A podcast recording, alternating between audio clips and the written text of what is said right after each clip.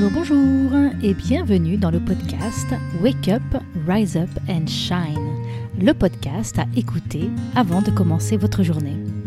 Je suis Christine Levicki, auteure des best-sellers J'arrête de râler et Wake Up, et à travers ces différents épisodes, je souhaite vous partager de nouvelles perspectives.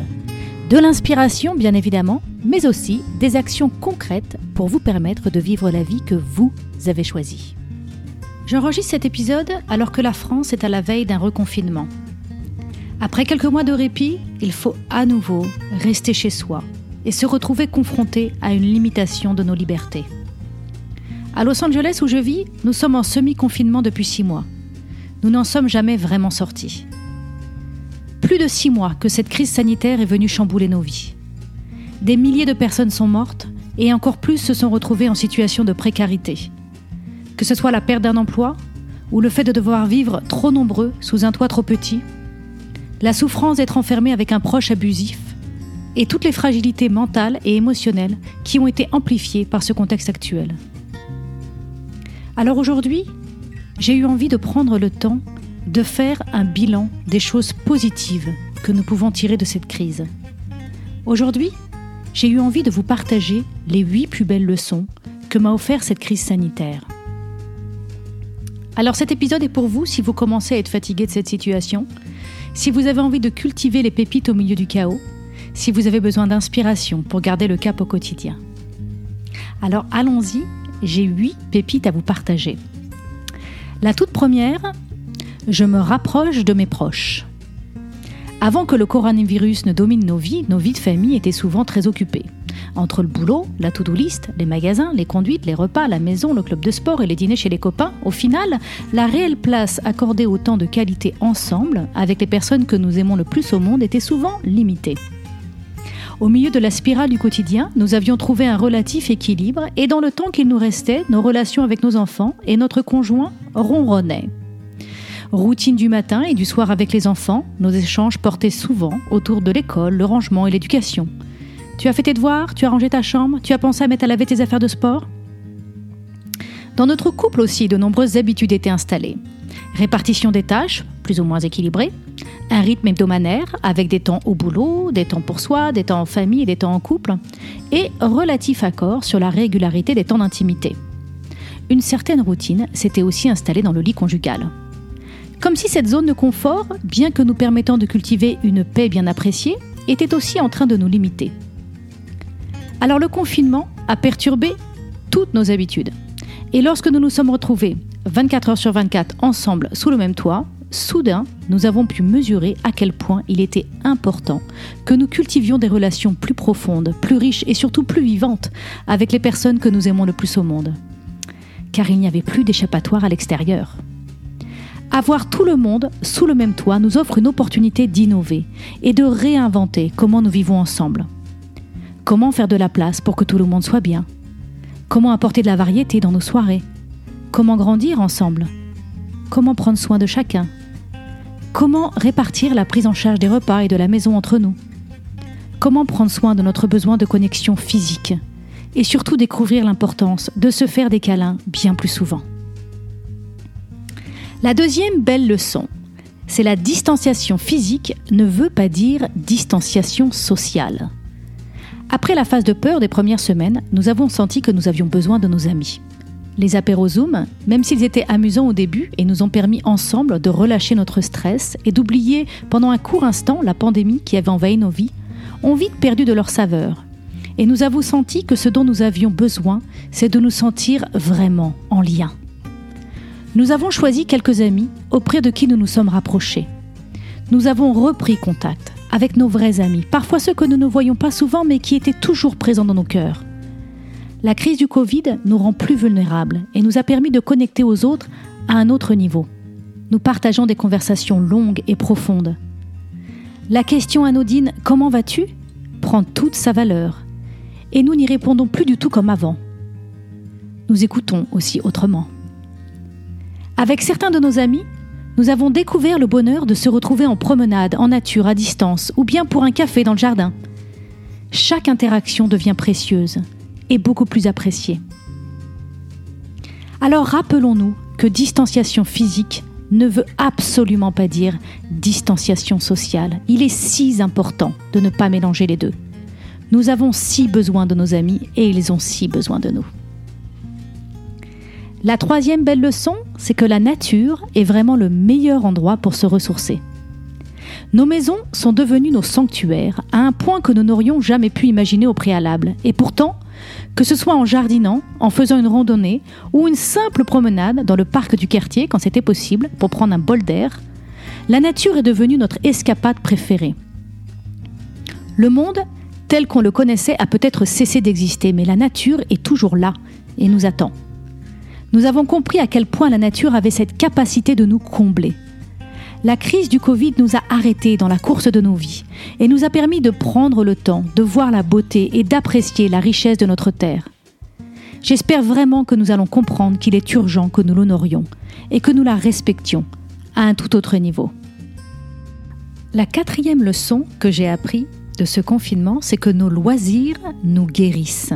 Que ce soit de la cuisine, de la couture, de la musique ou de la peinture, nous avons découvert un nouvel enthousiasme pour les loisirs, qui nous permettent de recharger nos batteries et de décrocher du stress environnant. Sans compter qu'ils nous permettent aussi de tisser du lien avec nos proches, comme par exemple le simple fait de faire un gâteau ou de préparer un couscous avec un enfant, permet de cultiver une compétence de vie importante tout en créant des souvenirs délicieux. La cinquième leçon, qui est si précieuse, et que notre santé mentale est importante.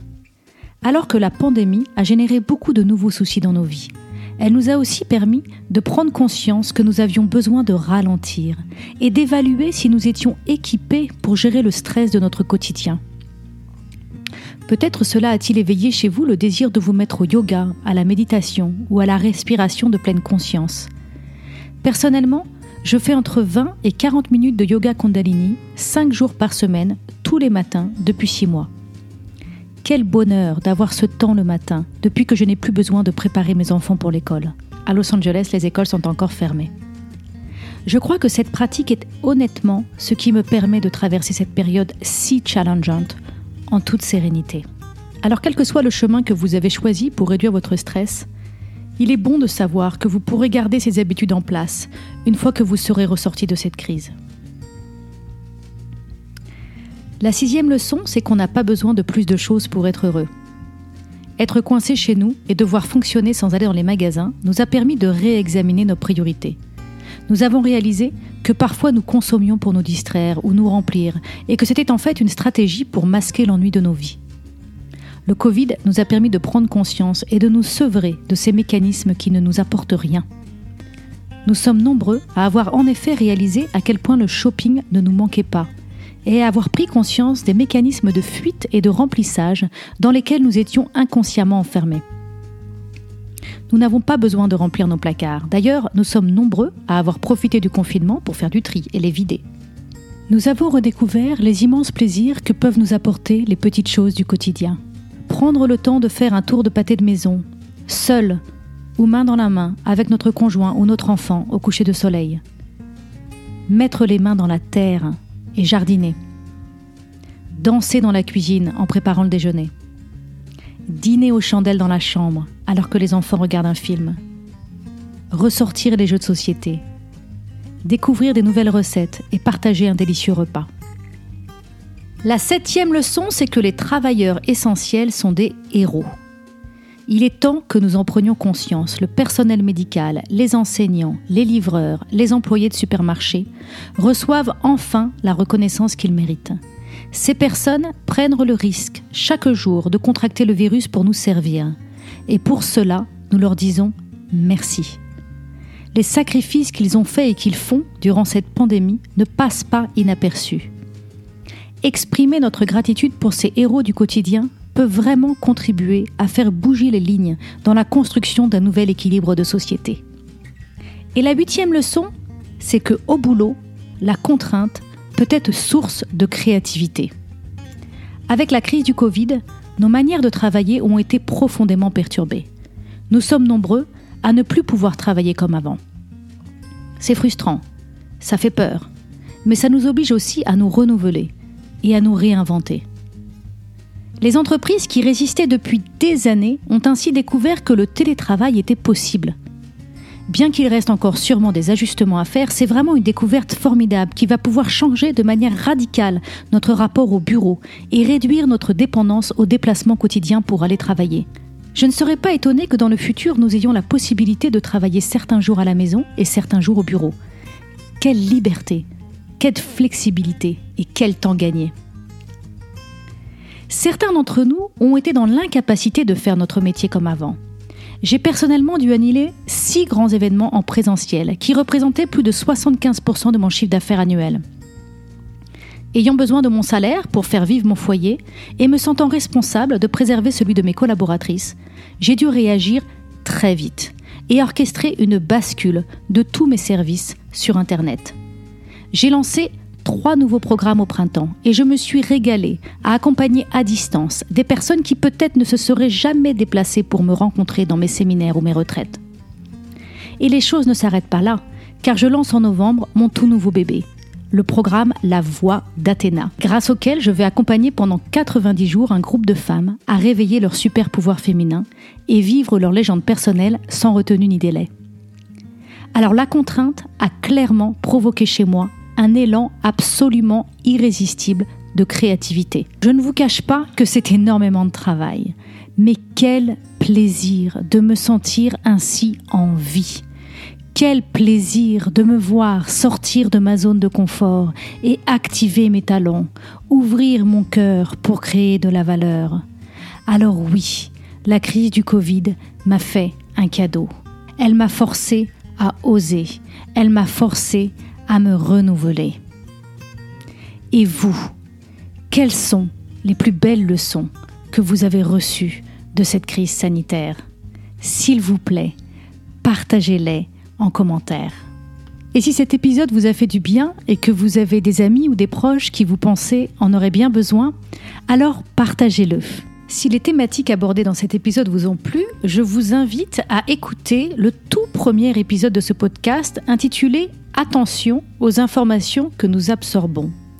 Mais aussi l'épisode 11 intitulé Danser sa vie et l'épisode 12 Rester calme et le cœur ouvert au milieu de la tornade.